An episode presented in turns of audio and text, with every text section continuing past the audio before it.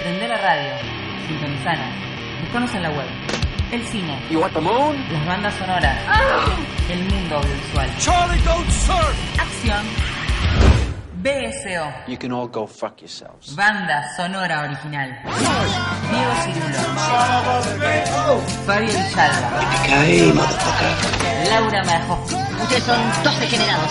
sonido a 24 cuadros por segundo. Tres empanadas que le sobraron de ayer para dos personas. www.larocker.com.ar Tell you what to do, what to think, and what to feel. BSO, banda sonora original, Just when I thought I was out, they pulled me back in. por La Roca.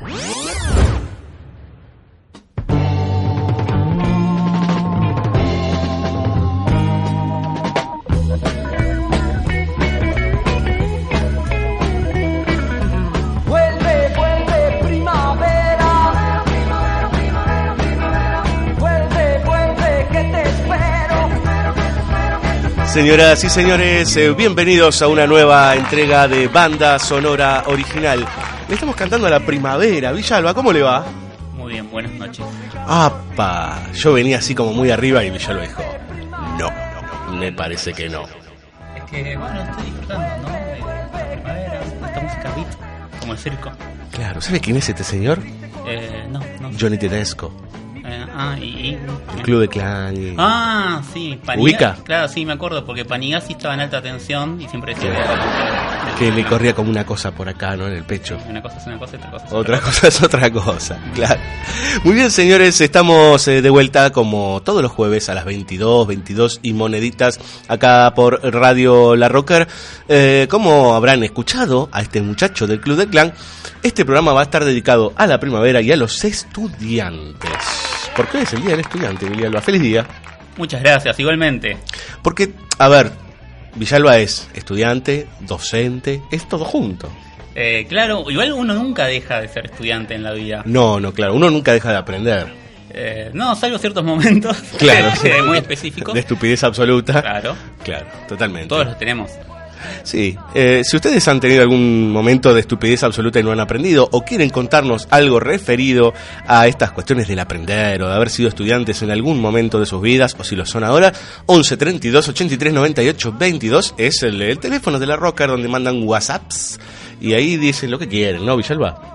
Sí, sí, como siempre nos pueden mandar amenazas, sorteos, si nos ganamos un auto nos pueden avisar ahí también. Amenazas y sorteos es como un combo, no sé, Donald O- Trump. Pueden sortear amenazas ¿No? también. Claro. O amenazar con sorteo.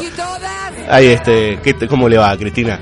Eh, si nos quiere dejar un mensaje, mensajes arroba larrocker.com.ar o entra a nuestro Facebook. Pueden ahí buscarnos como BCO La Rocker, tanto A mí en no me van a Facebook.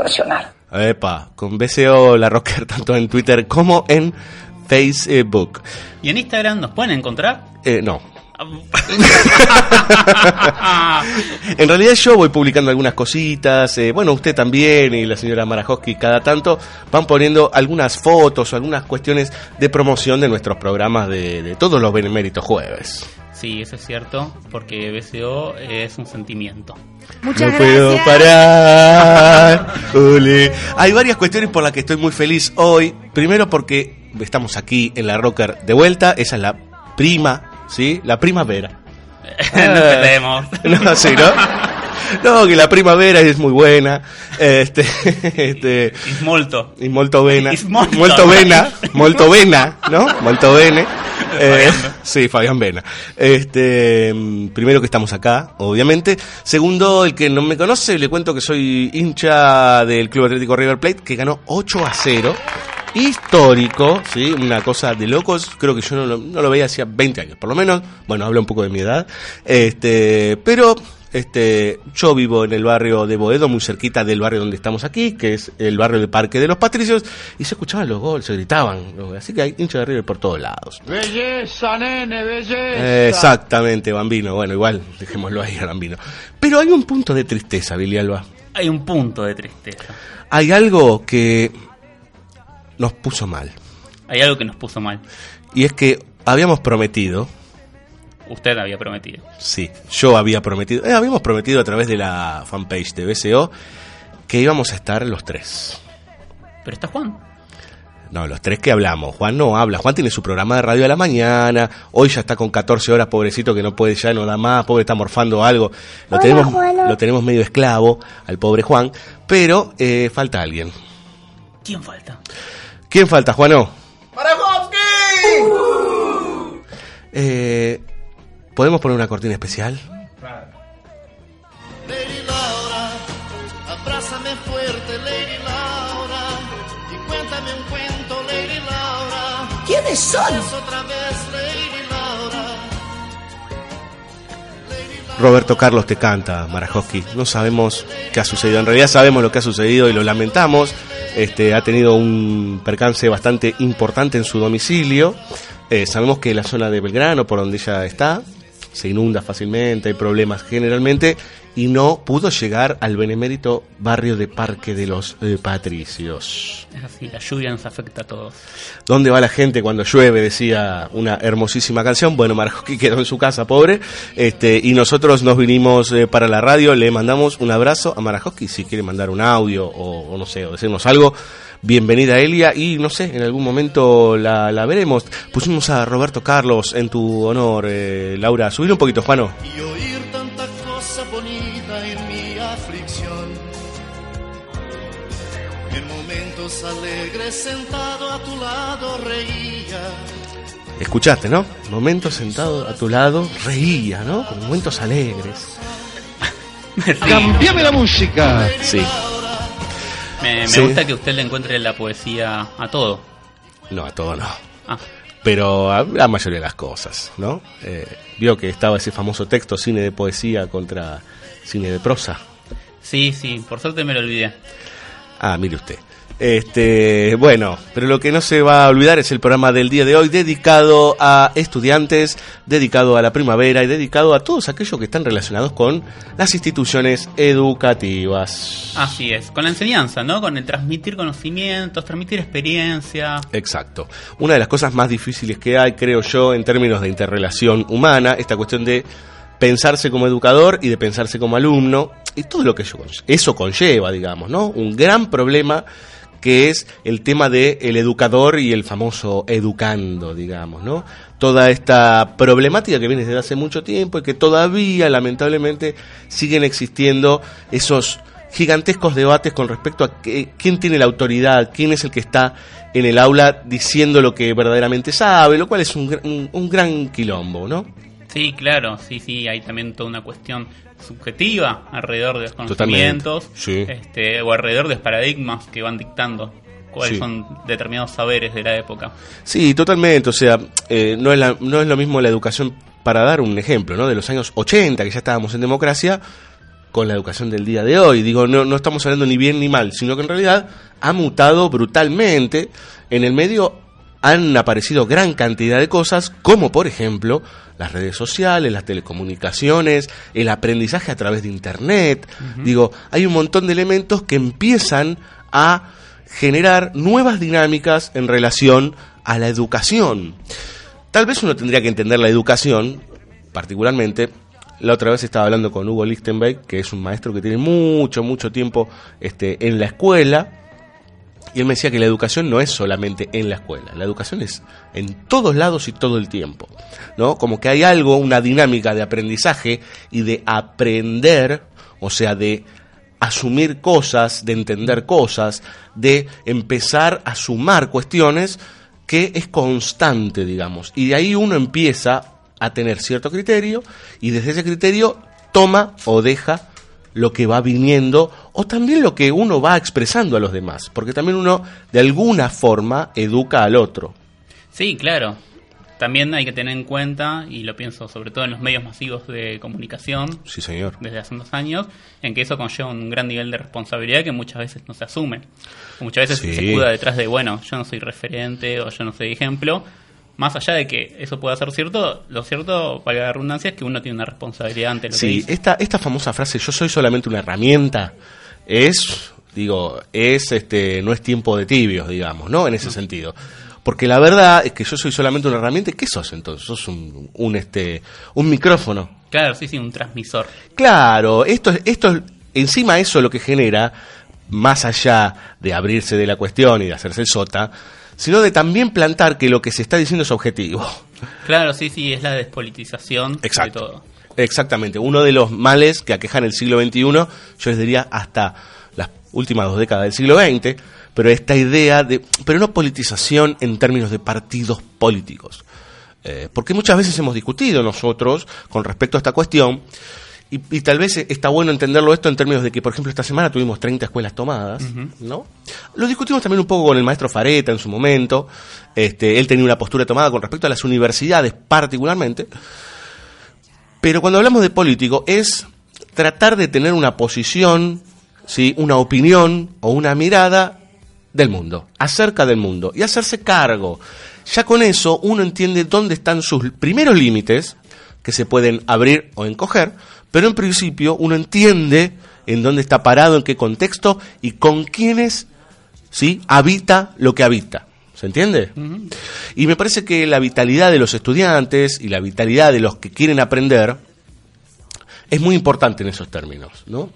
Este, yo ayer tuve la suerte de, de estar eh, de vuelta después de muchos años en Montaje 2. Así es. Este, usted fue eh, estuvo presente, Villalba. Eh, fue bastante emocionante volver a, a, la cátedra Montaje 2 de Adrián Smucle, al cual le mandamos un gran abrazo. Eh, y me pasaba esta cuestión de que uno quiere o intenta, no, pero ya es algo interno, no por decírselo a los pibes o no.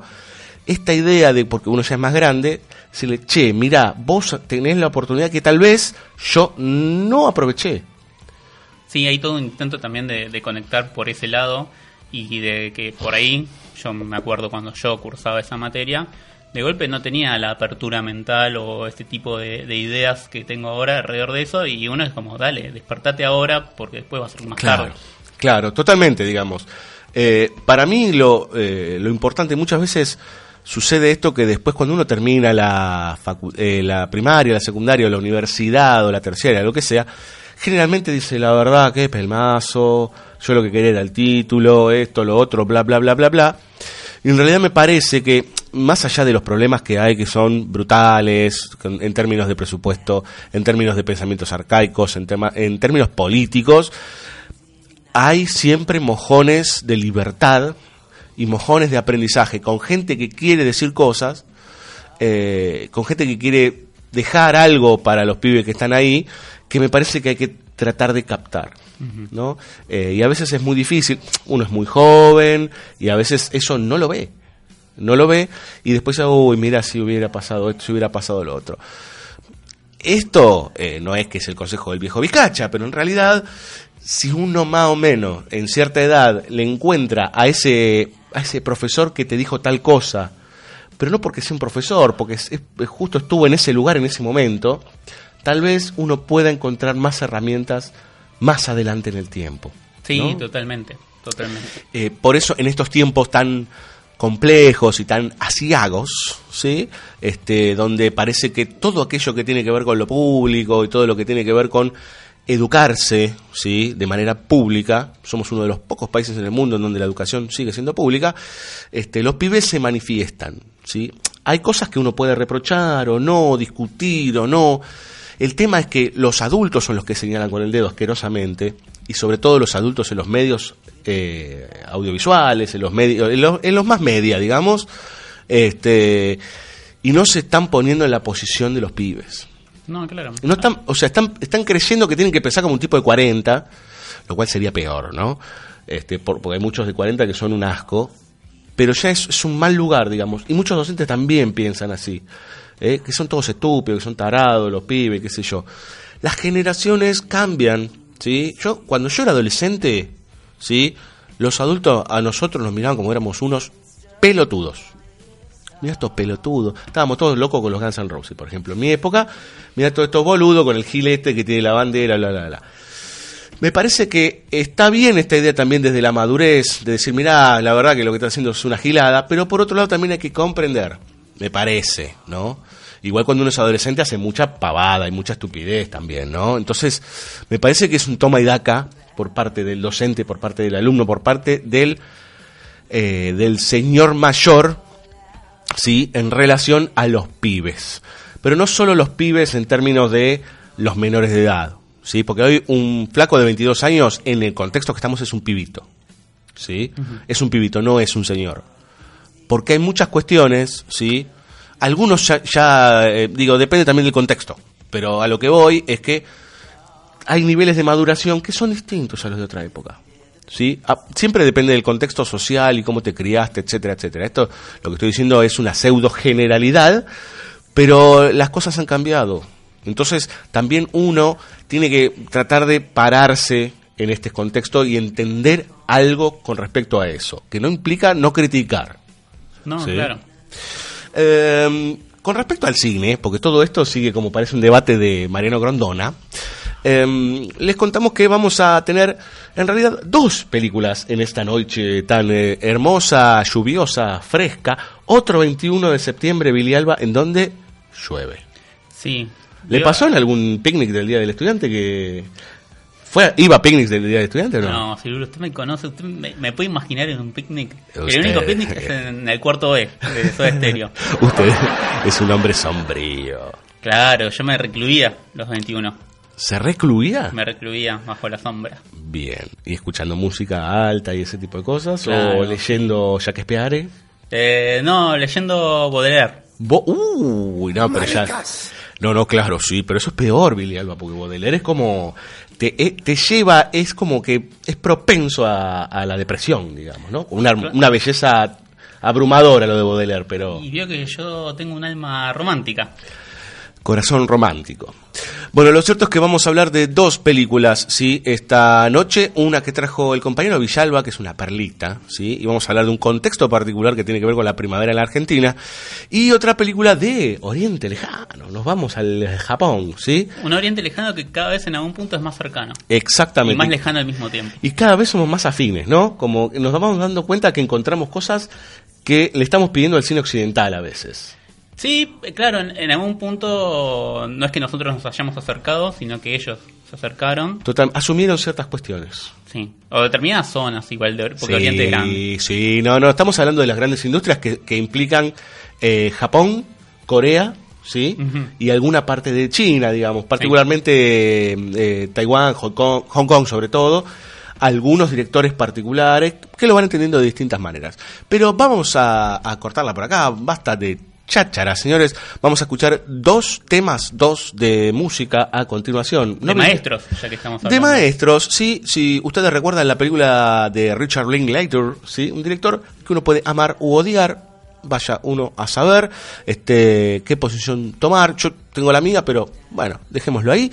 Lo cierto es que Escuela de Rock 2003, protagonizada por Jack Black, ¿sí? Este, una película muy famosa, un verdadero tanque de esa época, este, con mucho rock and roll. Muy divertida. El primer tema, ¿sí? Es de una banda que a mí me gusta molto, Billy Alba. A mí también. ¿Le gusta molto? Le- sí. No, no adelante el italiano. Que, Ah, que vaya macerando. Bueno, very good. ¿Está bien así? Johannesburg. Johannesburg. No, pero Johannesburg está acá eh, con el eh, con los, los tecladitos, con los botoncitos y con todas esas cosas. Vamos a escuchar primero a ACDC con It's a Long Way to the Top, ¿sí? Un verdadero tema que es con el que da cierre, si no recuerdo mal, Escuela de Rock del año 2003 y pegadito The Who, una banda que viene dentro de poco junto a los Guns N' Roses. Lástima que los precios están muy altos. Vamos.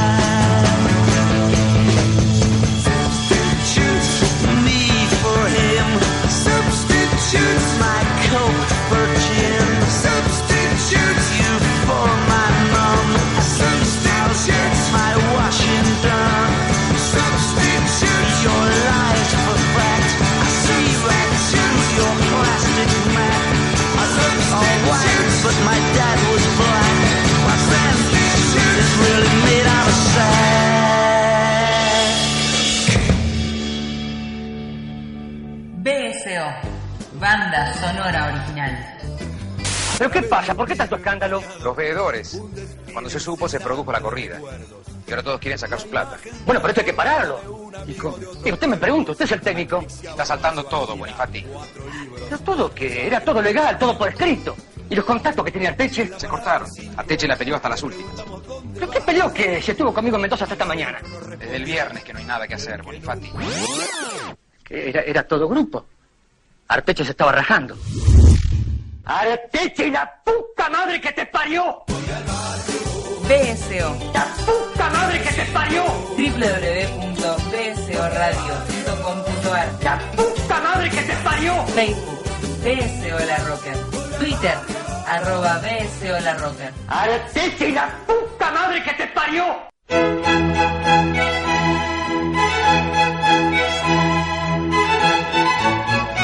Segundo bloque de banda sonora original en este día de primavera, Billy Alba. Esta música, o esta pieza musical, engalanaba la sección de poesía de Pablo y Pachu en Showmatch. Villalba. Parecemos nosotros, Pablo y Pachu. Este. Hubieses avisado, sabes cómo se armó una rima. Vivaldi Spring, parte de las cuatro estaciones, ¿sí? Este, una obra magnífica. Escuché Vivaldi Sting y fue como, ah, ¿Sting? habían, habían tocado juntos. Sí, sí, hicieron un, un show a beneficio por, eh, este, por el huracán Katrina. Este, mm, bien, señores, este es el segundo bloque. Vamos a arrancar con la primera película de la noche, extrañamente. ¿sí? Hoy es un día bastante particular. Battle Royale del año 2002, dirigida por Kinshi Fukasaku. Eh, hablábamos con Villalba mientras escuchábamos un poquito de música con respecto a esta obra, que es muy interesante. Es una de las últimas películas de este director, Fukasaku. Creo que tiene una más en el 2003, que es eh, la continuación de Battle Royale. Eh, y ya era un hombre muy grande. Digo, uno ve esta película y tiene por momentos mezclas en la puesta de algo de nuestra época moderna y por momentos hasta inclusive algunos planos parecen de los años 60, ¿no? Sí, me da la sensación que hay una serie de directores que, que filman de manera más joven que los jóvenes. sí. De alguna manera pasa, o me pasó con Fukasaku en esta película, pero no sé, me pasa con las últimas de Hill, donde uno ve cierto derroche por, o ciertos excesos Sí, sí. que uno los piensa como pertenecientes a cineastas más jóvenes y en realidad estamos hablando de gente de 60 años para arriba. Sí, claro. eh, que de golpe tiene una vitalidad increíble. Totalmente. Hablando de vitalidad, eh, esta película particularmente habla de alumnos, ¿sí? Eh, algunas películas previas para que ustedes conozcan un poquito a Fukasaku. Tora Tora Tora, para los más viejitos, ¿sí? Deben saber, esta película de 1970, una película que fue muy famosa. Y Batalla sin honor ni humanidad, Battle Without Honor and Humanity. Sí. Eh, que si ustedes buscan en el soundtrack de Kill Bill, van a ver justamente que hay un tema que se llama así. Bueno, porque el señor Tarantino, que es un armador de rompecabezas, tomó fragmentos y buena parte de esa película para Kill Bill del año 2003. Pero nos vamos a adentrar particularmente en esta, este largometraje, ¿sí? De fines, en realidad principios de- del siglo XXI, que la, tiene esta premisa, que yo diría, eh, ¿se acuerda de que aquí hablamos de, en el capítulo de Encerrados, de esta película con Ethan Hawke? Sí, claro. Eh, la que una vez al año Eh, hay vía libre para matar. Sí, señor, muy bien. Esa película, ¿sí? Eh, era fallida. Sí. Y esta película previa le dice In Your Face. Claro, bueno, esta película eh, le responde a muchas películas que vinieron después. Sí, sí, sí. De antes le responde. Digo, Claro. Los Juegos del Hambre, por ejemplo. Sí, sí, sí, sí, exactamente. Sí, esta, esta idea de... eh, vamos a, a explicar por qué. Battle Royale en realidad es un término que se utiliza en un Japón distópico, digamos, en un futuro que no sabemos cuál es, eh, pero puede ser cercano, porque por lo que vemos en realidad de las características de los personajes, la tecnología, todo puede ser tranquilamente ahora mismo. Eh, Japón se ha asumido que en ese sentido tiene una relación clara con, fu- con eh, Escape de Nueva York, Sí. ¿sí? Eh, que es la idea de Japón se ha sumido en el peor de los problemas. Hay violencia, hay pobreza, no hay trabajo y los jóvenes son una mierda. Sí. Hay algo muy gracioso que es que tienen un 15% de desocupación. Que si Sí. uno, lo- no sé, se retrotrae a ciertas épocas de la Argentina. No, nosotros nos cagamos de risa hoy. Bueno, hoy también, pero lo pensaba durante el Menemato. Sí. Eh, pero claro, 15% para Japón es muchísimo más que para nosotros. Y lo que pasa es que son como 150 millones, Villalba. ¿No? Como el 15%, ¿cuántos son? ¿10 millones de tipos? Es mucha gente. Es mucha gente. Bueno, que lo que es, es lo que sería para nosotros más o menos lo que tenemos ahora de desocupación. Claro. Así que en cualquier momento empieza el Battle Royale acá en la Argentina. Bueno, igual hay unos cuantos que le encantaría la idea que les voy a contar ahora. Unos cuantos que están en los medios de comunicación. Que es lo siguiente. Los jóvenes son el problema. Los estudiantes son el problema porque son irresponsables y estúpidos. Este, y hacen muchas cosas que las hacen sin pensar. Entonces los adultos proponen una ley. No, no, Juan, no. Para tanto no. Aparte esa es música de una gran película. En realidad es una gran banda sonora y una muy buena película que se llama La Misión. Eh, Siempre los programas políticos nefastos tienen grandes músicas. Sí, claro. Y bueno, eh, ¿usted recuerda a Bernardo Neustadt? Por eso, sí, sí, sí. ¿No? Astor Piazzolla tenía, ¿no? este, sí, sí, sí, sí, totalmente. Eh, bueno, eh, políticos solamente no, ¿no? Susana Jiménez tenía una pieza hermosa de Nino Rota y que todos decían, ay, la de Susana. Bueno, no, no, señora, no. La había escrito hace 50 años Nino Rota. No importa, no importa. Nos tranquilizamos porque nos estamos poniendo como esos señores que criticamos. Eh, les decía, en este Japón distópico hay una se promulga una ley que se llama la ley Battle Royale BR que dice que una vez al año, si no recuerdo mal, se elige por sorteo, una especie de lotería nacional, una división de una escuela y esa división, ¿sí? merece ser llevada a una isla del Japón en donde se tienen que matar entre ellos. Puede sobrevivir solo una persona. Esto lo que hace, básicamente, primero, lo que piensan los adultos es que con esto el que quede se va a depurar de tal manera que va a ser una persona responsable y va a valorar su vida. Miren qué lindo, ¿no? Eh, eh, ¿Vieron cuando uno escucha la idea de mano dura? Es un poco eso, es llevado al extremo, ¿no? Pero es esa idea de que el tipo, cuando es como si pensar que, este, que un tipo que acaba de terminar la Segunda Guerra Mundial, este, estuvo cinco años en la trinchera, vuelve y es más patriota. No, probablemente no, probablemente quede loco. Bueno, eh, con este razonamiento es justamente seleccionada una división de una escuela en donde tenemos una buena porción de chicos, exactamente 42, y el profesor, claro, yo no recuerdo si es el profesor de matemáticas, ¿sí? Pero el profesor que vimos antes en las aulas, que es el al tipo que- del que se burlan, el tipo que hasta inclusive, como son medio sacados los pibes, eh, le, le han cortado una nalga con un cuchillo. Sí, sí, le tajearon una idea. Eh, el tipo este es el que le dicen, bueno, ¿vos querés ser el, el cabecilla que se encargue de ver cómo se matan entre ellos? Por supuesto, dice. Ese señor es nada más y nada menos que Takeshi Kitano, que el personaje también se llama Kitano. Sí, sí, me imagino que eso... Es auto- sí, ah, no, obvio que es a Sí, esta altura. sí. Este, pero me imagino que eso tiene un cierto impacto para el espectador que conoce a Kitano habitualmente. Y sí, totalmente, totalmente. Yo al principio, me, la primera vez que la vi, me confundí y dije, ¿habrán pensado tipo en, en esta idea de que es Kitano Kitano? Digamos, y como, como, como que el tipo, bueno, lo pusimos a Kitano ahí para que, Claro. para que los liquide. Bueno, no. eh, Porque son- además Kitano es un conductor de televisión eh, en Japón. Claro, tiene ha sido- de entretenimiento. Es un Nico Repeto sin pasamontañas. Kitano ha sido conductor de televisión, humorista. Uno lo conoce desde el lugar de Beat Takeshi, digamos, ¿no? De las películas ultraviolentas como esta. Eh, pero el tipo arrancó con humor. Eh, De hecho, tiene varias comedias, ¿sí? Eh, bueno, él es el encargado de coordinar toda la operación junto con una gran cantidad de militares y que empiece la cacería. Y les dan a cada uno un bolso. Esto es, eh, eh, ¿vio el capítulo de los simuladores? En Sí, donde lo largaban al tipo este. Milazzo. A Milazo, sí, le decían, bueno, te vas a meter en la guerra en una selva. Y lo dejaban ahí al pobre tipo, bueno, acá esto es verdad, ¿sí? Es una suerte de reality. Lo cual nos pone en un lugar eh, bastante complejo como espectadores. Porque todo está puesto desde un lugar de sangre de plástico, digamos, muy eh, digerible, por decir. Y estamos en esa constante tensión entre el disfrutar que se vayan matando y lo que está sucediendo en serio, digamos, el límite ético y moral que hay con todo lo que está a ver, abordando toda esta situación y lo que verdaderamente acontece en esta matanza este, brutal entre adolescentes, entre pibitos, digamos, ¿no? Sí, totalmente. Pensando en eso que dijiste, hay dos personajes muy particulares que uno es como un, un estudiante que fue incorporado por fuera del grupo ese Sí. y ahora no me acuerdo los nombres, pero estamos complicados No, con los es- nombres japoneses. es muy difícil, Y después sí. tenemos a Mitsuko, que es alguien que se convierte en asesina porque tiene un pasado terrible y- digo, y no tiene ningún tipo de prurito en, en asesinar y, y se va perfeccionando.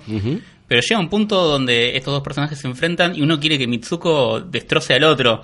Y es como nos ponen en el lugar de, de esa asesina, de, de ese personaje. Sí, totalmente. Es, es, es, eh, es muy bueno esto de pensar el mal como el mal mismo, digamos, ¿no? Hay un pibe particular que lo insertan, que es como decir, es el, el, el T-800, digamos, ¿no? Sí, sí. Es de- el Terminator. Hacia el final hay toda una configuración infernal en su personaje porque está explota una cabaña y está rodeado de fuego y él vuelve a aparecer, es como no se muere nunca. Sí, sí, sí. Hay- una idea de, de monstruo, digamos, casi no tiene palabra.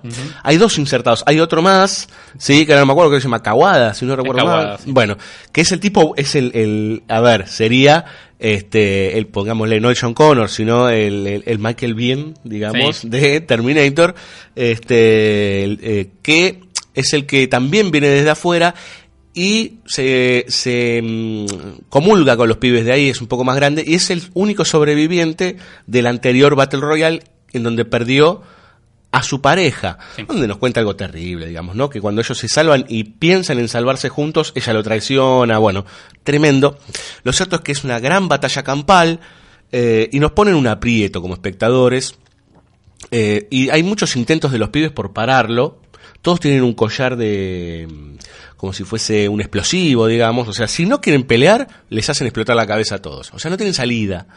Eh, y hay un montón de estratagemas que los pibes van buscando. Algunas son bastante frágiles, por decir. ¿eh? Hay unos hackers ahí dando vueltas que no sabemos de dónde sacaron las computadoras, ni el Trinity Tolueno, ni todas esas cosas.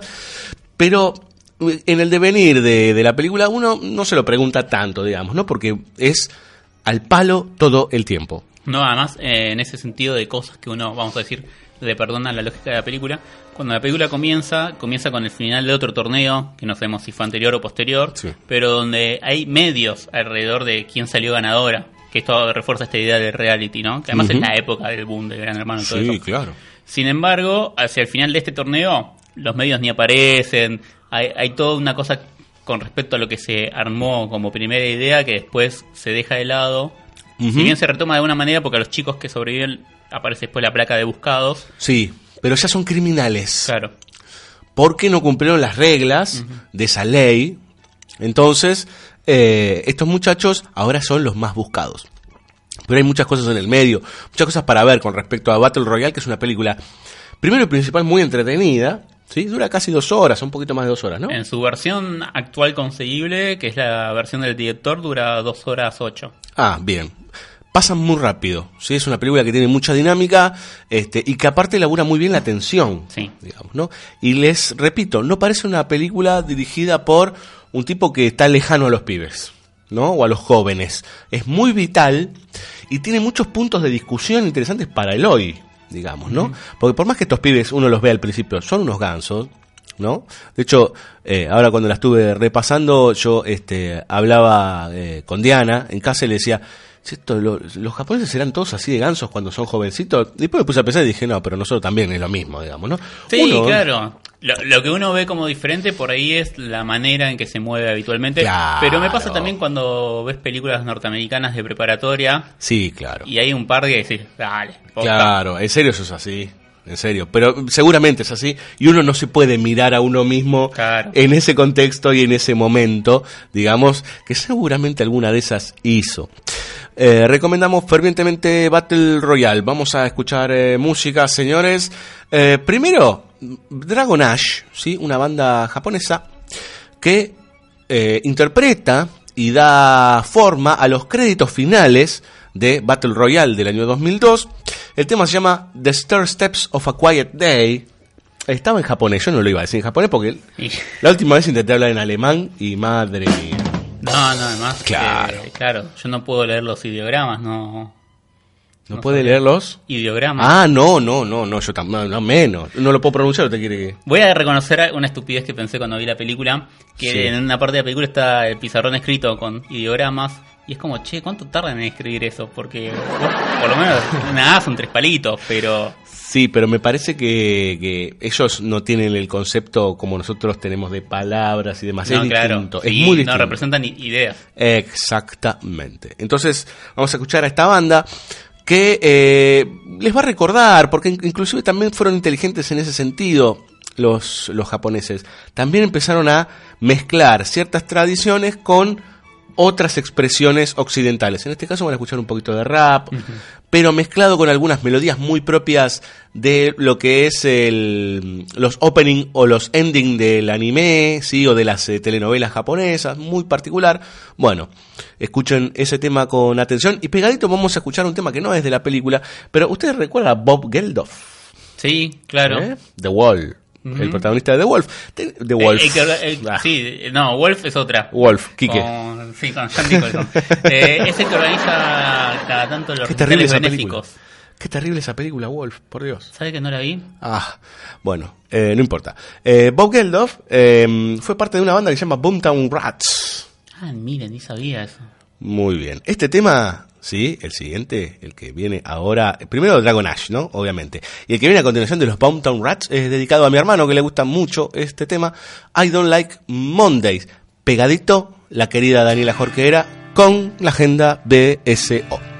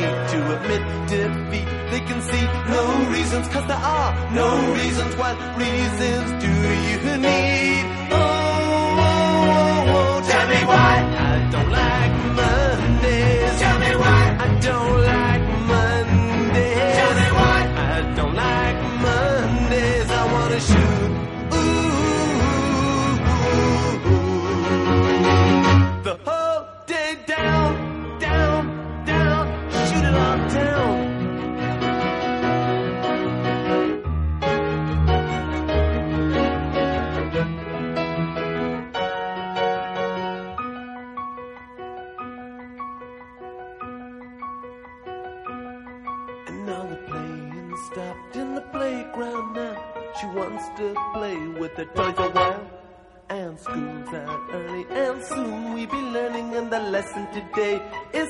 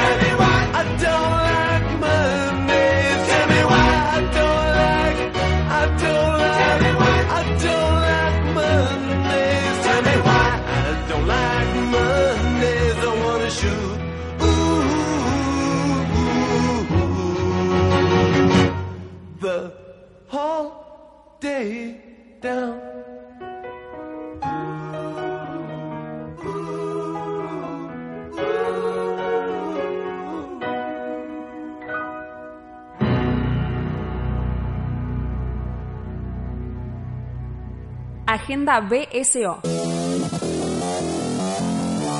Las fechas del cine y la música. www.bsoradio.com.ar Agenda BSO. Las fechas del cine y la música. Cine.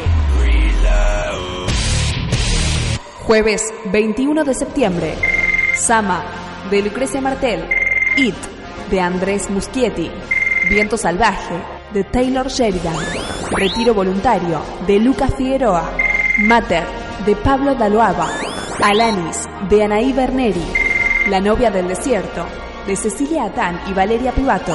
Lego Ninjago, la película, de Bob Logan, Paul Fisher y Charlie Bean. Madre, de Darren Aronofsky. El Castillo de Cristal, de Dest Daniel Creton. Veredas, de Fernando Crescenti. Jueves 5 de octubre.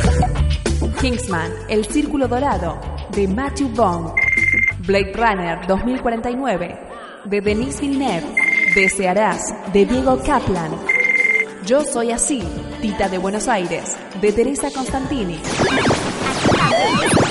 Ciclos de cine.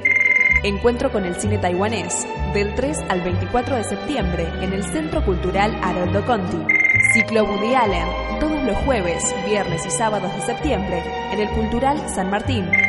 Ciclo de cine francés restaurado, de martes a domingo de septiembre, Sala Leopoldo Lugones. Agenda BSO. Música. 21 de septiembre. Silo Green en DirecTV Arena, Buenos Aires. Débora Dixon en Bebop Club, Buenos Aires. Luis Salinas en Teatro Bar Sala Ópera, La Plata. Ancient en Museo Rock, Buenos Aires. 22 de septiembre. Cultura Profética en Jeva, Buenos Aires. Beta Madre en Teatro Vorterix, Buenos Aires. Cadena Perpetua en XLR Club, San Miguel. Orcas en Refugio Guernica, Ciudad de Córdoba. David Lebón en La Trastienda, Buenos Aires. 23 de septiembre. Miranda en Teatro Colonial, Avellaneda.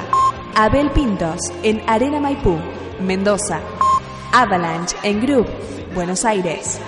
Masacre en Estadio Obras, Buenos Aires. Abernal en Refugio Guernica, Ciudad de Córdoba. Javier Malosetti en Teatro Bar Sala Ópera, La Plata. Tano Marcello en Morgana Disco, San Francisco, Córdoba. 27 de septiembre. The Cult en Salón Metropolitano, Rosario. 28 de septiembre. Incubus en DirecTV Arena, Buenos Aires. LA Guns en The Roxy Live Bar, Buenos Aires. 30 de septiembre. Cool and the Gang en Ciudad de Buenos Aires. Gustavo Santaolalla en Teatro Coliseo, Buenos Aires. Las pastillas del abuelo en Superdomo, San Francisco, Córdoba. Die Tottenhausen en Museum, Buenos Aires. Hermética, ácido argentino en el Teatro de Flores, Buenos Aires. Agenda BSO. Las fechas del cine y la música www.bcoradio.com.ar Comunicate a la red de la Rocker, participa en Facebook, opina en Twitter o envíanos un mail a mensajes arroba.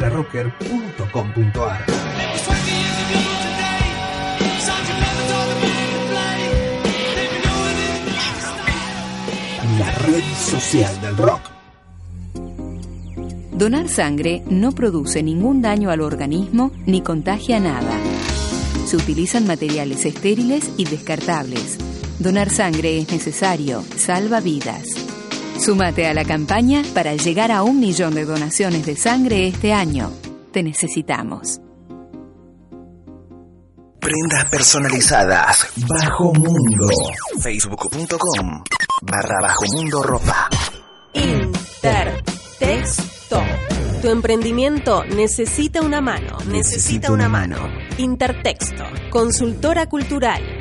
Te simplificamos la vida administrativa, contable, impositiva, de organización financiera y de gestión. Intertexto. Intertexto. Si tenés un emprendimiento cultural, llámanos 53682696. 53682696 o visitanos en intertexto.com.ar. Intertexto, consultora cultural.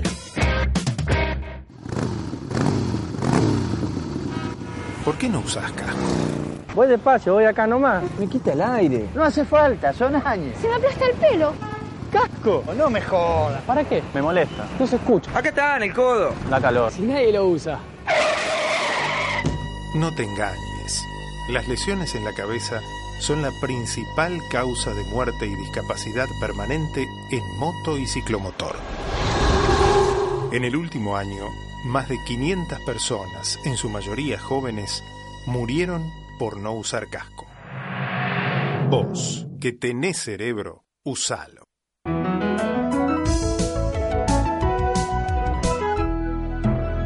Luchemos por la vida. Descubrí el hosting ideal para tu sitio y sumate a la plataforma de servicios más avanzada de Latinoamérica, elserver.com. Elserver.com. Web hosting profesional. marihuana, marihuana, marihuana, marihuana. marihuana. THC, la revista de la cultura canábica. Todo sobre marihuana en todos los kioscos.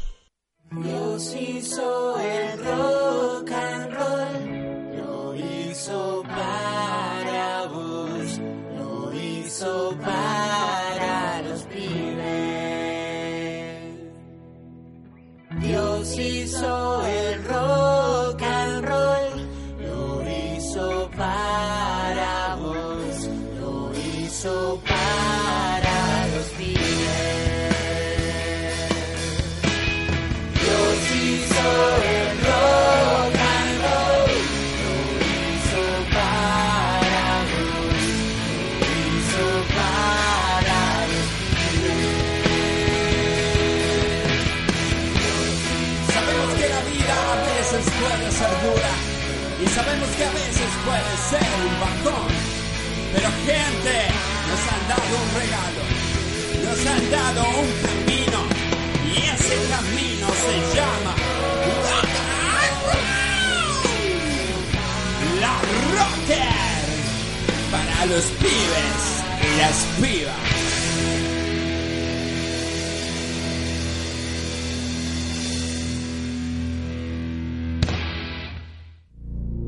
BSO, banda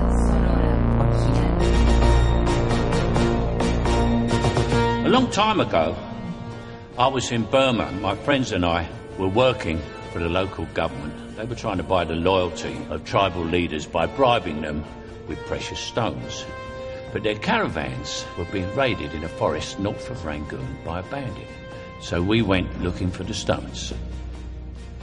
But in six months, we never met anyone who traded with him. I thought my jokes were bad. One day, I saw a child playing with a ruby the size of a tangerine. The bandit had been throwing them away. Some men aren't looking for anything logical, like money. They can't be bought, bullied, reasoned, or negotiated with. Some men just want to watch the world burn. BSO. Banda sonora original. Por la Rocker.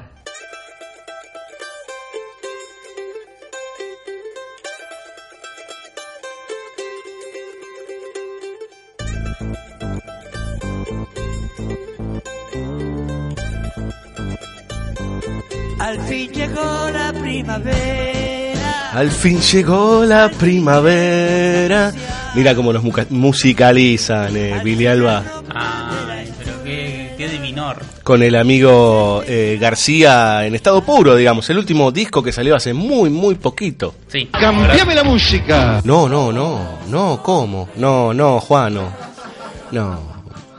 Eh, bueno, llegó la primavera para García, llegó la primavera para nosotros y llegó la primavera alfonsinista a banda sonora original. Viajamos a 1988. ¿Qué película elegiste, Villalba? Bueno, cuando me comentaste que para vos el tema de la noche, el tópico de la noche tenía que ser estudiantina, por decirlo de alguna, de alguna manera, yo me remitía a una película que yo creo que me formó. O sea, ¡Apa! cuando, cuando yo sea un director famoso y me pregunten, bueno, cuáles son, como viste, las 10 películas como Tarantino. Cuando seas un director, un director este, de terror, que todos hablen de vos porque hiciste una película Sí. afuera del país. Claro, cuando, cuando vivís hace 10 años en España. Claro. Eh, cuando me toque eso en la vida, eh, yo voy a nombrar esta película, que es El Profesor Punk. De el amigo Enrique ¿Qué se- Carreras. ¿Por qué se ríe el fondo BCO? Yo no entiendo. eh, a, a mí me pasa mucho. Juan Sixto se acaba de, de atragantar con medio litro de vino cuando dijo el profesor Punk. Me pasa mucho esto cuando yo hablo en serio, cuando abro mi corazón. Algo eh, de mí en tu corazón. un, día, un día vamos a hacer Noche Lerner. Pero Noche Lerner va a ser un programa todos los viernes en la Rocker. Ah, vos sabés que yo tengo una... Vos sabés no. que este es un gran momento. Eh, eh, yo te tengo que pedir algo. Este, tenemos una música para dedicarle al amigo Billy Alba.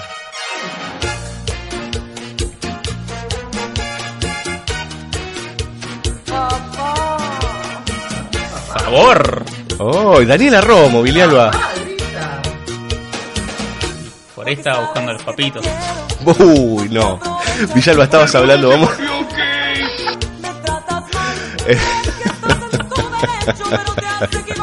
It's alive. Eh, bájame un poquito. Billy Alba, me estabas hablando de que el profesor Punk Sí. de Enrique Carreras, 1988, te formó de alguna manera. Sí, claro. eh, la- Ma- Más que Lucas, más que Spielberg, más que nada. No, no, ni hablar. Carpenter, una pavada al lado de esto. Eh, claro, porque es ese tipo de películas que uno veía asiduamente los fines de semana por Canal 13. Sí. Y, e inevitablemente te quedas mirando porque estás comiendo, no había, como, no había otra cosa antes los fines de semana en la televisión. Ahora lo que hay no es muy distinto. No, ahora no. Se puede ver un poco mejor, pero es más o menos lo mismo. este, y claro, eh, había todo un ciclo de películas de Olmedo y Porcel. Este, en este caso, Porcel, que se repetían asiduamente en Canal 13 y que la mayoría igual eran de las de postdemocracia. Sí, que, que claro. tampoco eran mucho mejores que las anteriores. Sí, sí, claro. eh, usted se refiere post-dictadura, digamos, plenitud de la democracia. Claro, bueno, sí, perdón. Post-democracia es como, bueno, sí, el menemato ya no es democracia, claro, pero bueno. eh, Es el vino. Eh, y bueno, Enrique Carreras, usted lo puede explicar mejor que yo, pero es como un señor que tiene como 100 películas. Es un director Sí, que claro. del, del estilo fiambrería. Eh, Eh, claro, Enrique Carreras es como decirles eh, el, el Ed Wood argentino. Claro. Este, lo que pasa es que se y hizo es un- elevarlo. Sí, a ver, es, eh, claro, se hizo un, un culto de Wood en su momento. Bueno, después podremos hablar de la falsedad de los cultos. Pero más allá de eso, eh, es uno de esos directores que uno busca en su filmografía y encuentra cualquier cosa. Lo que sea, ¿eh? Desde una película de extraterrestres, si no recuerdo mal, la película de Monguito la hizo él. Eh, pero tiene cualquier cosa en su haber. Esta es una de Elias, de esas películas carreras, no sé hasta qué mm, hasta qué década filmó, me imagino que hasta principios de los 90. Este, tiene un prontuario este señor. Este filmaba con muy poca guita y con gente muy reconocida, o sea, con, con personajes que venían sobre todo del varieté, de la TV, de, de- de- del humor picaresco, ¿eh? del no toca botón, de las gatitas y ratones de porcel, de toda esa movida. Ah, la pelota. Hoy como está, hoy, hoy los sonidos están como lac. Este, lo cierto es que todas esas películas, sobre todo la, la, la etapa democrática de, de Olmedo y Porcel, esa, esa última etapa, Olmedo muere en el 87, 88, si no recuerdo mal. Es más, creo que esta película está dedicada a él. Claro, termina con una placa Claro. dedicatoria a la memoria. Exactamente. Bueno, todas estas películas lo que hacen es absorber de alguna manera mucho de lo que se expresaba en el teatro de revistas, en la televisión de esa famosa explosión democrática. Entonces entran en un código que ya también venía de los 70, pero desde un lugar un poco más oscuro y un poco más difícil, que todas estas películas son para evadir, claramente, pero en, ese sentido hay algo que, que empieza a buscar desde lo popular, por decir, lo atractivo, inclusive, bueno, los, los bañeros más locos del mundo, este que estaba Carlos Galetini por ahí dando vueltas, bueno, eh, toda esa camada de películas que generalmente para el que gusta del cine arty, esto es como la gran mierda, digamos, ¿no? Est- estos son los bañeros más locos del mundo, escuchen. O sea, eh, y todo estaba así, todo era genérico, todo era dale que va. eh, los planos, hay una película que el otro día me recordó Salvador Savarese, que ahora no me, no me acuerdo justamente, los vampiros la prefieren gorditas, algo así, que la hicieron cuatro días. Creo que es esa o la- una del túnel del terror. En cuatro días. ¿Eh? Estamos hablando de algo que es super express. Digo, está pensado.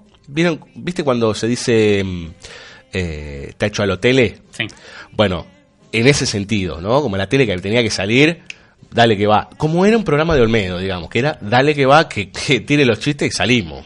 Claro, sí, sí, hay toda una idea acerca de lo argentino con respecto a la improvisación y la inmediatez eh, que se nota también en estas películas. Igual, no voy a decir a favor de carreras, pero hay una anécdota que no me acuerdo dónde la escuché, que Porcel, en la filmación de Carlitos Way, le Sí. cuenta a De Palma que él trabajó con un director que Sí. tiene más de 100 películas. Sí, sí, y De sí. Palma le dice, ese chabón debe haber sido un genio, hizo más de 100 películas. Claro. Es como, claro, pobre Brian no había visto ninguna. No, no, no, claro, claro, no, totalmente. Este, yo no sé, si, eh, yo me imagino que si Enrique Carreras hubiese trabajado, en, si hubiese sido en Estados Unidos, hubiera sido la competencia de Roger Corman, salvando las grandes distancias, ¿no? Roger Corman tiene grandes películas, pero eh, digo, esta cosa como de vamos a hacer, vos dale que va, y seguimos sacando películas una atrás de la otra sin parar. Pero, eh, Villalba, cuénteme un poco esta idea del profesor Punk, porque me parece que cuando usted cuente más o menos de qué va la película, vamos a entender también ciertas lógicas de esa época particular. Claro, es una película con una trama altamente compleja, tengo que admitir, porque tenemos varias líneas que se entrecruzan. Este, Batalla Real no tiene nada que envidiarle, porque realmente va en un nivel de complejidad. Pero tenemos al protagonista, que es el profesor Amadeo Pancurulo. Que es- Pancurulo. Pancurulo, que es Jorge Porcel, que tiene una clase de secundario de un alumnado que está integrado por Pablo Novak, Diego Torres, Sí, sí. grandes jóvenes que serían futuras luminarias o no, porque Pablo Novak. bueno. Grandes promesas de- Sí. del rock and roll. Este, Le, le agrego eh, una cosita. Arrancó en el año 51 Enrique Carreras. Y, ter- y la última película que hizo fue en el 91. O sea, 40 años de carrera.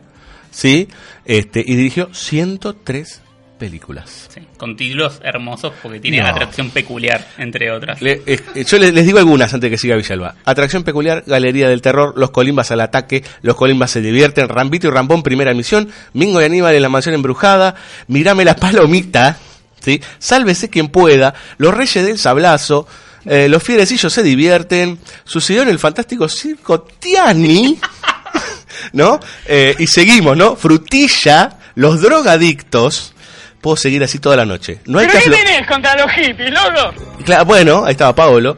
Eh, no hay que aflojarle a la vida, la super, super aventura. Bueno, acá también está Palito Ortega, ¿no? Yo tengo fe y sigue la lista de una manera. Bueno, filmó una película de los Campanelli.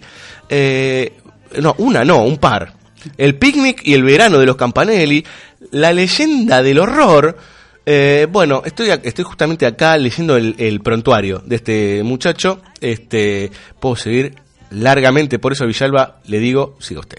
Bien, tenemos a Amadeo Pancurulo dando clases en un secundario y donde hay una serie de, vamos a decir, triángulos amorosos o desencuentros amorosos que no son desgarros todavía, No, no. como diría un amigo nuestro, este, perdón, eh, donde él está enamorado de Beatriz Salomón, donde tenemos a Daniel Fanego enamorado de Silvia Pérez. Eh, gran comediante, Fanego. Sí, bueno, tenemos que revisar qué consiguió usted por gran, pero No, no, no, yo siempre lo vi en un, en un tono más eh, cercano a, a- a lo dramático, pesado, o al más al policial y todo ese Sí, tipo de es cosas. que, sobre todo a partir de Resistiré se convirtió en un actor espinetiano. Eh, Tiene como una cosa, se asemeja en, en su Sí. físico Sí, a Luis. Alberto. Es cierto, no, pero tiene un par de estas comedias picarescas. Por eso, pero acá hace de este Sabiondo, es un profesor de matemática, ¿no? Sí, Un sabelo todo que está enamorado de una chica voluptuosa. claro. Pero que a su vez, por ejemplo, Fernando Lupis Sí. desea también a Silvia Pérez, es como un galancito. El que no recuerda a Fernando Lupis fue el aprendiz de Guy Williams, el Claro, zorro, El zorro argentino. el que lo reemplazaba cuando tenía que hacer eh, doble de riesgo, digamos, ¿no? Mucho más avanzado en la edad de Guy Williams, no en la época que hizo el zorro. No, claro, no, no, no, estaba en California en esa época. No, estaba Fernando en Mar del. Plata. a toda esta cuestión de las tramas amorosas o deseos, engaños, porque hay una alumna que se hace pasar porque está enamorada de, de Porcel, se le suma la trama policial, ¿no? Sí. Que es una trama bastante seria. ¿Qué, ¿Quién está? Está el inspector Mojarrita, está Julio de Gracia retomando su clásico papel de los superagentes. Terrible. Tenemos dos ladrones, que uno es Pablo Codevila. Usted fíjese, ahora que estoy pensando, los superagentes son fruto, y esto es en serio, los superagentes son, son fruto, sí, no, porque algunas cosas las digo en joda, pero eh, son fruto de la década de los 70. Particularmente, eh, mientras Villalba toma un trago de Pinot Noir, este... mm, Hoy es una noche. Este, ¿qué noche? Eh, son parte de una forma de expresar ciertas cuestiones relacionadas con las Fuerzas Armadas y con los servicios secretos. Claro. Y no, no es joda que después Mojarrita aparezca desempleado y que tenga que ponerse como si fuese un detective privado. No, y además hay un chiste alrededor de la jubilación y de cuánto cobran los jubilados. Sí. Eso también. Ojo. Sí, claro, pero eso también da cuenta de, de que era un cine con, con un determinado nivel, nivel de actualidad, pero también porque estaba esta cuestión para mí muy efímera de, esto que decíamos antes de cómo estaba producido. Sí, claro. No, no importaba si ese chiste quedaba fuera de tiempo. Importa más la coyuntura en que se sostiene la película que la película en sí misma, por decir. Y a Mojarrita le encargan recuperar unas joyas que habían robado unos ladrones que ahora Ujú. están saliendo de la cárcel. Todo plan, toda cuestión así argumental, no se preocupen que nos es explicada varias veces y muy claramente. Sí, sí, sí. No hay forma de perderse en esta película. Sí, en este tipo de películas lo que no se puede explicar desde la apuesta se dice, ¿no? Claro. Porque no se, no se piensa nunca en explicar desde la apuesta. Casi nada se puede explicar de la apuesta, porque la No. apuesta es increíble.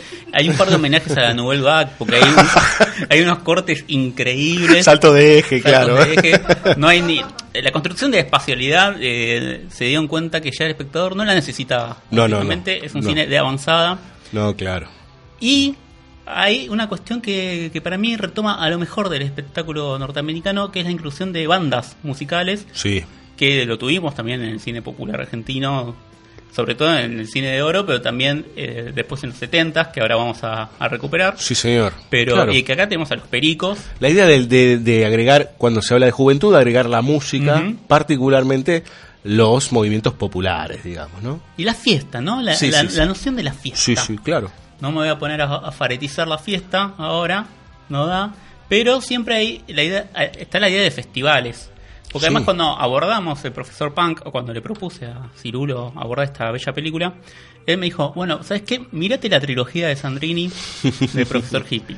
Yo todavía no sé si agradecerle a Cirulo, pero bueno, pasé cuatro horas y media en los 70 Cantando El profesor. no lo, voy a, no lo voy a hacer acá. eso. Este, tres películas dirigidas por Fer- Fernando Yala entre el 69 y el 72, del cual de, alguna man- de la cual de alguna manera el profesor Punk es deudora, por lo menos de ciertos Sí. lineamientos. Este, las tramas son muy distintas y claramente eh, la visión de mundo, por decirlo de alguna manera, es muy distinta. Si con Diego sosteníamos esto de que el, el profesor Punk claramente es para distraer, para divertir, sin preocuparse por nada más, lo cual ahí reside un problema del cual preocuparse. Claro. Eh, es, es el confundirse cuando to- todo se ha liberado, entonces el todo vale, y en ese todo vale hay una gran cantidad de elementos que son disuasorios. ¿Está bien la palabra disuasorio? Sí, Disuasivo. ¿No? No, sé. eh, no sé mucho de castellano. RAE, RAE, Usted RAE. sabe que yo hablo en italiano, Ah, básicamente. no, todavía no, Pichalba. Ah, está, cuesto que bueno. Eh, no. en fin. Eh, pero en las películas, si tenemos esta cuestión con el profesor Punk de ser como puramente divertida, con muchas comillas. En el caso de la trilogía de Sandrini nos encontramos con, perdón que lo voy a decir de esta manera, pero es como una suerte de progre socialismo bien pensante, Sí. que para la época da mucho decir, igual. Estamos hablando de 1969, todavía era dictadura, dictadura de la NUCE, eh, con un gran conflicto social en la Argentina que era un devenir desde 1955. Las juventudes se estaban movilizando brutalmente todo el tiempo. En el medio de todo eso la cultura beat, en el medio de eso la cultura hippie. La Argentina se pregnó de todo eso, se impregnó de toda este de toda esa, esa cultura extranjera y en algunos casos para bien eh, y muchos movimientos y muchos pensamientos se empezaron a poner de manera con mucho énfasis digamos eh, en, en- no solo en, en los relatos de, de los jóvenes sino en este, los relatos bueno audiovisuales en las mismas novelas imaginemos que para esa época Cortázar era como el ídolo total de los pibes por ejemplo no Claro, porque además tenemos toda la situación del boom latinoamericano, lo que se conoce Claro. latinoamericano en la literatura. Claro. Este, que además abarca países como muy distintos y de manera muy distinta. Sí, Porque, de Colombia a Argentina hay distancias siderales Sí, de la sí, mirada. sí, claro. Este, No, por sí, por, eh, porque, a ver, lo, lo estoy comparando con, eh, con, con García Márquez, digamos, ¿no? Claro. Que es parte de toda esa movida latinoamericanista, eh, donde también estaba Vargas Llosa, digamos. Uno lo mira a Vargas Llosa y dice, ¿qué pasó? Digamos, ¿no? Y, y son miradas muy, muy, muy diferentes, pero que se las englobó en esta idea emancipatoria de la literatura y de alguna manera también engarzado con ciertos pensamientos políticos, obviamente. Claro, y si esto no queda claro en el profesor hippie, porque todavía de alguna manera está involucrada en un contexto más de capital y Sí. con toda esta idea de la música beat, eh, que esencialmente hay una adaptación porteña de eso, ya en la segunda parte de la película nos podemos dar más cuenta porque se llama el profesor patagónico. Porque ese tiene que ir. Sí, ese tiene que ir porque le abren un sumario por haber colaborado con, con los pibes. Lo cual es interesante también. Claro, sí, sí, sí. Y además es, es interesante porque tienen conciencia de trilogía las películas. Sí. O sea, se, se saben que la continuidad hay problemas o hay tramas que se continúan de una a otra película. Que el otro día hablábamos con Villalba preparando este bloque particularmente y le decía, debe ser una de las primeras trilogías argentinas, seguramente. Habría que ver. Sí, hay que, hay que investigar. Este, pero además tenemos, por ejemplo, a Piero haciendo de un cura con Sí. conciencia social. Claro. Hay, toda una- hay todo un trabajo sobre una escuelita que hay que recuperar, que Sí. hay que levantar, que, o sea, problemas que seguimos viendo. Y el personaje día, ¿no? de Luis Sandrini, que es el, el- el profesor, que ahora no recuerdo justo el, el- el apellido del, del profesor. Montesano. Montesano. Por eso después es el, el, pancurulo es como la degradación de eso. En tal claro. caso, este, todo el profesor Punk es la degradación de esto. Em, ese personaje particular es como el hombre sensible de la sociedad, digamos, ¿no? El tipo que está en un lugar muy particular es ser maestro, pero no es el maestro espantoso y asqueroso y horripilante que hostiga a los alumnos, que los piensa como idiotas, sino que en realidad trata de entender. Algo de lo que hablábamos en el primer bloque. Ojo, eso también puede discutirse, ¿no? Sí, claro, pero eso está tan bien y está tan bien pensado eso, más allá de que las películas no lleguen a ser grandes películas, que en su tercera parte está esa problemática en el propio Montesano, en el propio Sandrini, donde, bueno, tiene que hacer un año más para jubilarse y no quiere meterse en quilombos, Claro, ya está, ya termino. pero inevitablemente donde está sucede o un problema, en este caso se da por una huelga de los alumnos, inevitablemente no puede consigo mismo y claramente los, los tiene que ayudar. Es que de hecho el título, a ver, es un, es un exceso, ¿no? El- el- sí, la tercera película se llama El profesor tirabombas. Sí. ¿No? Este, y justamente lo que cuenta Fabio es que, que- porque es demasiado, digamos, tira bomba parece pero en realidad él se empieza a juntar con personas que quieren y necesitan hacer movimientos sociales para reclamar sus derechos. Entonces él, él toma cartas en el asunto, en ese sentido. Y lo interesante es que el que arma la bomba en esa película es Oscar Martínez. Ok, listo. Yo A que veces- con eso podemos cerrar. Con, sí, eh, con eso uno va entendiendo muchas cosas, este, ¿no? Es como las transformaciones, hablábamos de Vargas Llosa, ¿no? Como la gente que, eh, o por ejemplo en su momento lo que era Eliseo Subiela, ¿no? Esos tipos que parecía Sí. que iban a este, ir al frente y se terminaban convirtiendo en algo muy distinto, ¿no? Eh, bueno, Luis Brandoni, bueno, no, no, no nos vamos a meter en ese, en esos lugares un tanto complejos. Aunque ya con todo lo que estamos diciendo creo que también estamos dando un poco nuestra mirada al respecto. Claro que sí. Eh, Don Billy Alba quiere escuchar música. Me muero de ganas por escuchar a los pericos en dos de sus mejores temas. Preséntelo Villalba y vamos. Bien, primero vamos a escuchar el ritual de la banana y después nada que perder.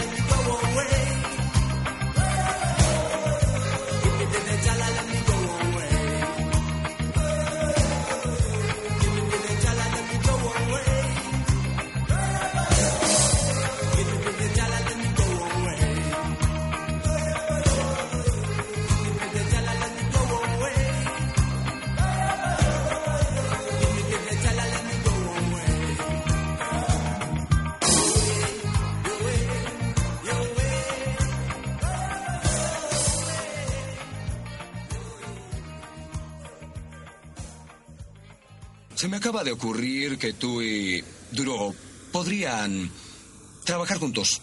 En este caso. Ella es una mujer, señor. BSO. A ver, ¿es tu meta hacer de mi vida un infierno en la tierra? Banda sonora original. Mírela, es una mujer, señor, una verdadera mujer. Con el debido respeto, no voy a trabajar con una mujer. Trabajarás con Sorba el griego si el jefe así lo desea, ¿entendiste? La única compañera que necesito es esta amiga. Soy el galán y doy las órdenes. ¿Entiendes? ¿Por qué no olvidas esta actitud de policía macho adolescente? ¿Cuál es el problema? Esa maldita máquina se tragó mi dinero. Aléjate de ahí. ¡Camer! ¡A mi oficina ahora mismo! BSO. Banda sonora original.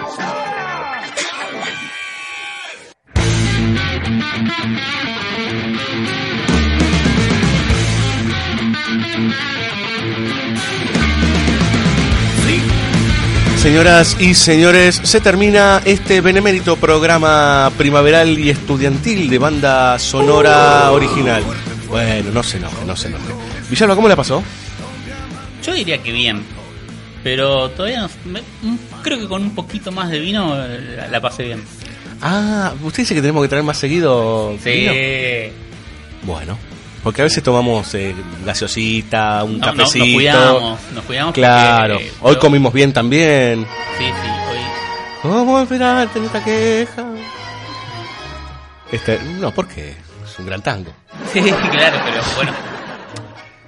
To- toda obra, eh, lamentablemente, en el mundo contemporáneo, to- toda obra nos trae otras cosas, como la cadena del final de Psicosis cuando levantan el auto. Sí, y, claro. y eso, bueno, ¿qué trae eso? Sí, y claro. acá me trae a Yudica, este, hoy en Ah, día, lamentablemente. Sí. Igual yo te tengo que decir algo, Villalba, algo serio. Por favor. Te quiero, te quiero.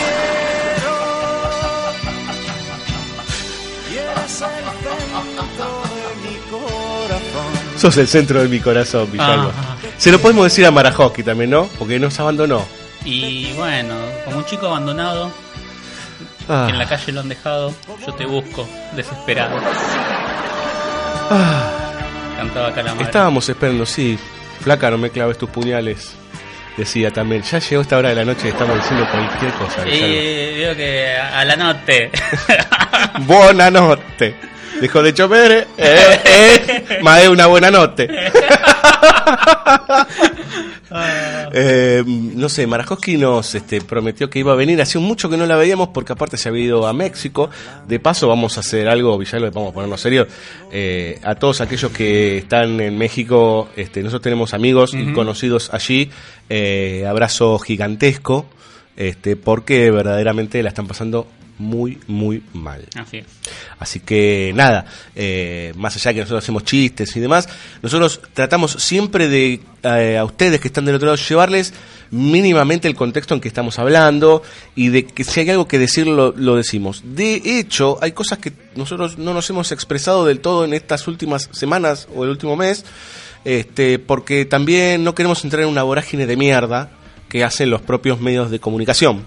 Pero tratamos de, con los temas que nosotros tratamos, intentar mo- movilizar ciertos pensamientos que también pueden llevar a uno que escucha o a nosotros mismos a entender ciertas cosas. Particularmente, esto lo digo por el caso de Santiago Maldonado, que evidentemente no puede haber desaparecido sin democracia. Pero nosotros creemos que la gente tiene que pensar por sí sola y tiene que sacar sus propias conclusiones con lo que está sucediendo en nuestro país ahora. Y hablábamos antes de la, de la democracia alfonsinista, de la primavera alfonsinista. Después de eso vino la oscuridad. ¿Sí? Y veníamos de la oscuridad. Entonces, eh, por lo menos, no importa ni de qué coloratura política, no importa. No, eh, eh, hay que tratar de, por lo menos, incluso ustedes fíjense con qué película, que hablamos que es puro divertimento en ese sentido, el profesor Punk, intentamos llevarles a ustedes un contexto y una forma de ver el universo en un momento particular de nuestro país. Y nosotros estamos inmersos en ese tiempo. Sí, claro. Es que, bueno, a partir En de nuestro tiempo. Claro, a partir de cualquier obra, en realidad, podemos empezar a pensar el aquí y ahora. Y es parte importante de- del pensar el cine cuando nos gusta el cine, digo, se puede hacer con cualquier tipo de expresión artística también. Sí, totalmente. Este, y la verdad es que nosotros decidimos, eh, desde la semana pasada ya teníamos planteado el tema eh, que vamos a hablar hoy, y pasó que toda esta semana estuvieron los colegios tomados, hubo gran cantidad de problemas, no la está pasando bien la escuela pública, entonces eh, nosotros, a ver, la, la primera decisión que podemos haber tomado es poner cuatro documentales sobre educación, ¿sí? Y poner, no sé, la ola entre los muros. Bueno, fuimos por otro lado, ¿está bien? Porque por ahí vos también, esto es, es uno de los grandes problemas también que a veces se tiene con, el, con lo que se dice el cine de entretenimiento, ¿no? Uno puede estar pasándola bien y a la vez estar aprendiendo. Y a la vez estar viendo un mundo y aprendiendo de un mundo que le proponen. ¿eh? Entonces, eh, nos pareció también, porque en principio nuestra, nuestro, nuestra primera idea era justamente hacer algo divertido con respecto a las películas de estudiantes y profesores, pero bueno, no le podemos escapar a este contexto. Bueno, pero así todo Villalba, qué día de mierda hoy, que llovió todo el día, este, los días de la primavera espantosos y asquerosos, este, a mí me tocaron unos cuantos, usted me dijo que, que la pasaba en un cuarto. Los míos fueron todos oscuros. ¿Oscuros? Y si le dije que me recluía en la sombra. Villalba, Villalba, te tengo que decir algo.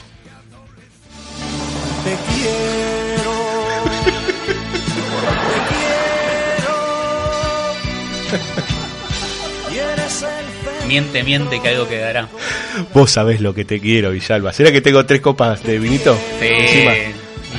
Pero yo te lo dije sobre también. Yo esta semana hay una, hay una página web que se llama, no hay una página web, hay un como un coso de Facebook, un, ya te digo qué cosa, que se llama Pictoline y que suben infografías sobre, Ajá. levantan notas de New York Times y toda esa porquería y, y- y arman infografías con eso, entonces explica este, los efectos del alcohol y porque uno es como más propenso o a declararse o a enamorarse, mejor dicho, de determinadas personas. bajo determinados efectos- bajo determinados efectos del alcohol y parece ser que a medida que uno va tomando va como simetrizando, vamos a decir, los rasgos de la Apa. persona, porque como no está le- lo está leyendo bien el cerebro, Ah. y entonces ahí empieza a encontrar belleza donde no la veía. ¿Ese es el famoso gatopardismo? Claro. Ah. Y mire, yo me ocupé dos minutos de decir algo que usted acaba de resolver en media El- frase. El, del 5 AM. Sí, bueno, ¿Vos está tomaste drogas? Every cat is the same. Por eso usted es conductor y yo soy un simple panelista. Villalba nunca lo pensé así. ¿Sabe por qué? ¿Por qué?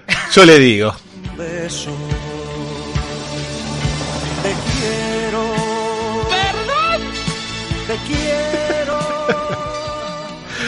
Señoras y señores, nos estamos yendo. Algunos anuncios antes de cerrar este queridísimo y hermoso programa del día de hoy. Primero, un gran, enorme, gigantesco abrazo a Luis Rosado, mi tío. Cumplió 76 años, don Villalba, pero le juro que es un pibe, ¿eh? Se la banca. Viajó en avión hace poquito, se subió a un, un biplano, creo. Este, sí, sí, un capo. Capo, total. Bueno, cumplió 76 años en el día de ayer. ¿eh? Tipo, Mandamos un abrazo. vital. Le mandamos un gran abrazo al Tito Rosado. Eh, abrazos para personas que cumplirán años en unos días, ya que no nos vamos a, a cruzar públicamente. Eh, Miguel Barata, amigo de la casa, ¿sí? el 22 de septiembre. Eh, a Laura Grosso, ¿sí? amiga también de la casa, el 25 de septiembre. Y a Diego Ábalos, un día antes de que tengamos nuestro nuevo especial, el jueves que viene, que cumplirá sus beneméritos años. Le mandamos un abrazo al amigo Diego, que está con una obra en un ciclo de Cuadernos Gloria. horas, con Cuadernos Gloria, los viernes en un teatro de Yatay, cuyo nombre no recuerdo, pero lo pueden buscar en Facebook a Diego Ábalos. Sí, aparte tiene un montón de publicaciones y afiches y ahí enseguidita se pueden enterar de que va. Estuvo nominado, ¿no? En, Estuvo nominado a los premios. Hugo por la obra anterior, por el pacto. Sí. Muy bien, señores. Eh, ah, claro, tenés razón, Juan Sixto. Nosotros estamos nominados a qué, Villalba? A los premios Trend Topic. Sigan votándonos si tienen ganas, si nos quieren y si no nos quieren, Y bueno. si no votennos igual, loco, ¿qué onda? Uh.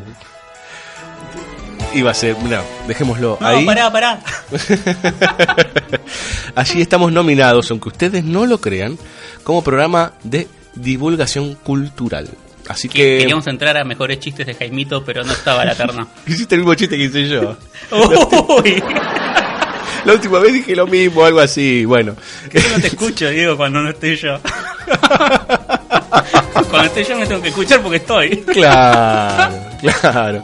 Porque me pongo los auriculares y me encanta oír mi voz. ¿A cuánta gente le gusta escucharse su voz? Bueno, eh, ah, tenemos algo más, Villalba. Primero que votennos en los Trend Topics, ¿sí? Si tienen ganas, este, hay, en realidad no solo nosotros, está Juan Sixto, está Sola en la cancha, hay va- un montón de, mm, de, de Jorgelina Roca, perdón, en Sola- de Sola en la cancha.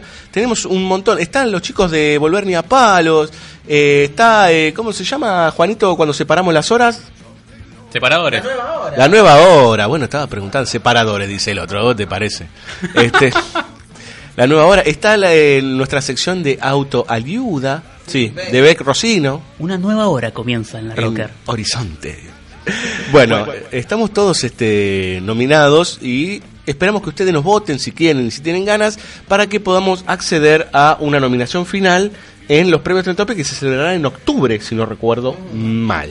Y para que podamos acceder a una noche de comida gratis también. Exacto. sí.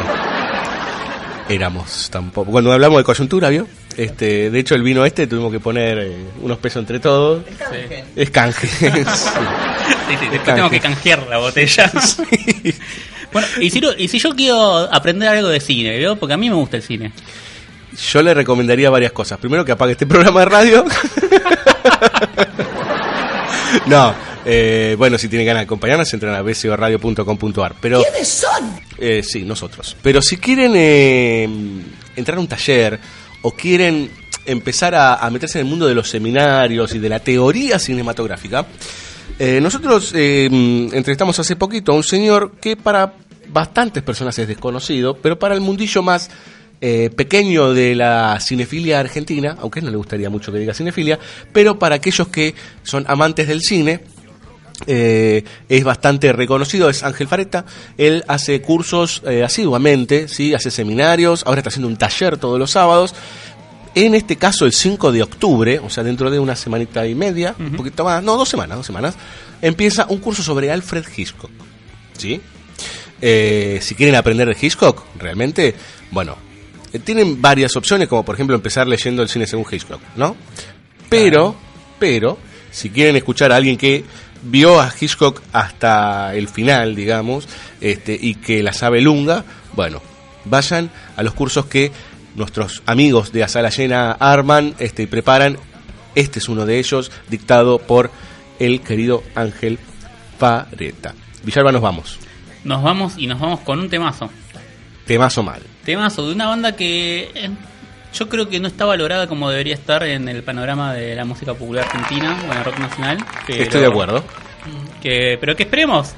Obviamente hay toda una cuestión coyuntural, si queremos, con respecto a su cantante y otras cosas que han pasado con él, pero lo cierto es que uno escucha los cinco discos de esta banda y se cae el culo. Sí, sobre todo aquellos, si quieren uno para entender esa coyuntura que hablábamos antes de los 80, los discos de los primeros 80 de los Twist, uff, ¿eh? hay un tema que se llama, pensé que se trataba de cieguitos, que no habla de cieguitos. Y jabones flotadores tampoco habla de jabones flotadores. este, entonces, eh, por ahí hay que darle un poquito más de bola a los Twist, ¿sí? la banda de Pipo Chipolati, que no cierra el programa. ¿Sí? ¿Les parece? Ah, mira, Juan nos estaba poniendo jabones flotadores, qué grande. Pero nos vamos con un tema dedicado a todos aquellos que les gusta estudiar. Me estás volviendo loco, Juan, me estás volviendo loco, loco, loco. No, no, no, no, no, no, no, no. Eh, para, para, para. Vos me estás queriendo. Ah. No, no, no, ya empezó ah. este, hace un ratito. Nos vamos, muchas gracias por todo, los queremos mucho. La semana que viene, especial autores. Viene el amigo Aponte. ¿Otra vez? Viene el amigo Aponte, vamos a hacer un especial dedicado a David Lynch, así que a los que les gusta, tal vez se van a, van a pasar un buen rato, esperamos. Bueno, señores, gracias a la gente de Shinobi, gracias a la gente de Sala Llena, Laura Marajowski, a vos Villalba, a vos Juan Sixto, a toda la Rocker, a FM Bunker, a todos los que nos quieren, nos conocen, a todos, todos, todos, este, y bueno, y nos vemos el jueves que viene. Chao.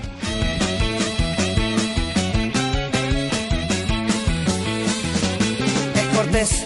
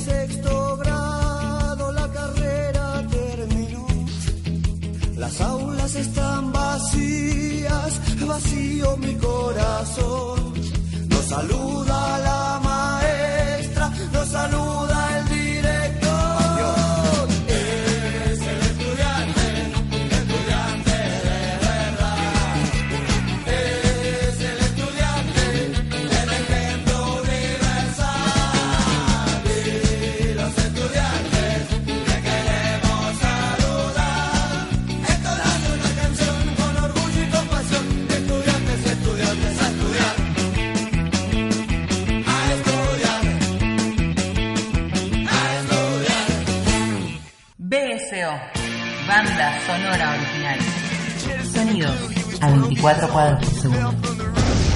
¿Dónde estás, www.bsoradio.com.ar Facebook BSO La Roca Twitter arroba BSO La Roca Amigo, ¿dónde estás? BSO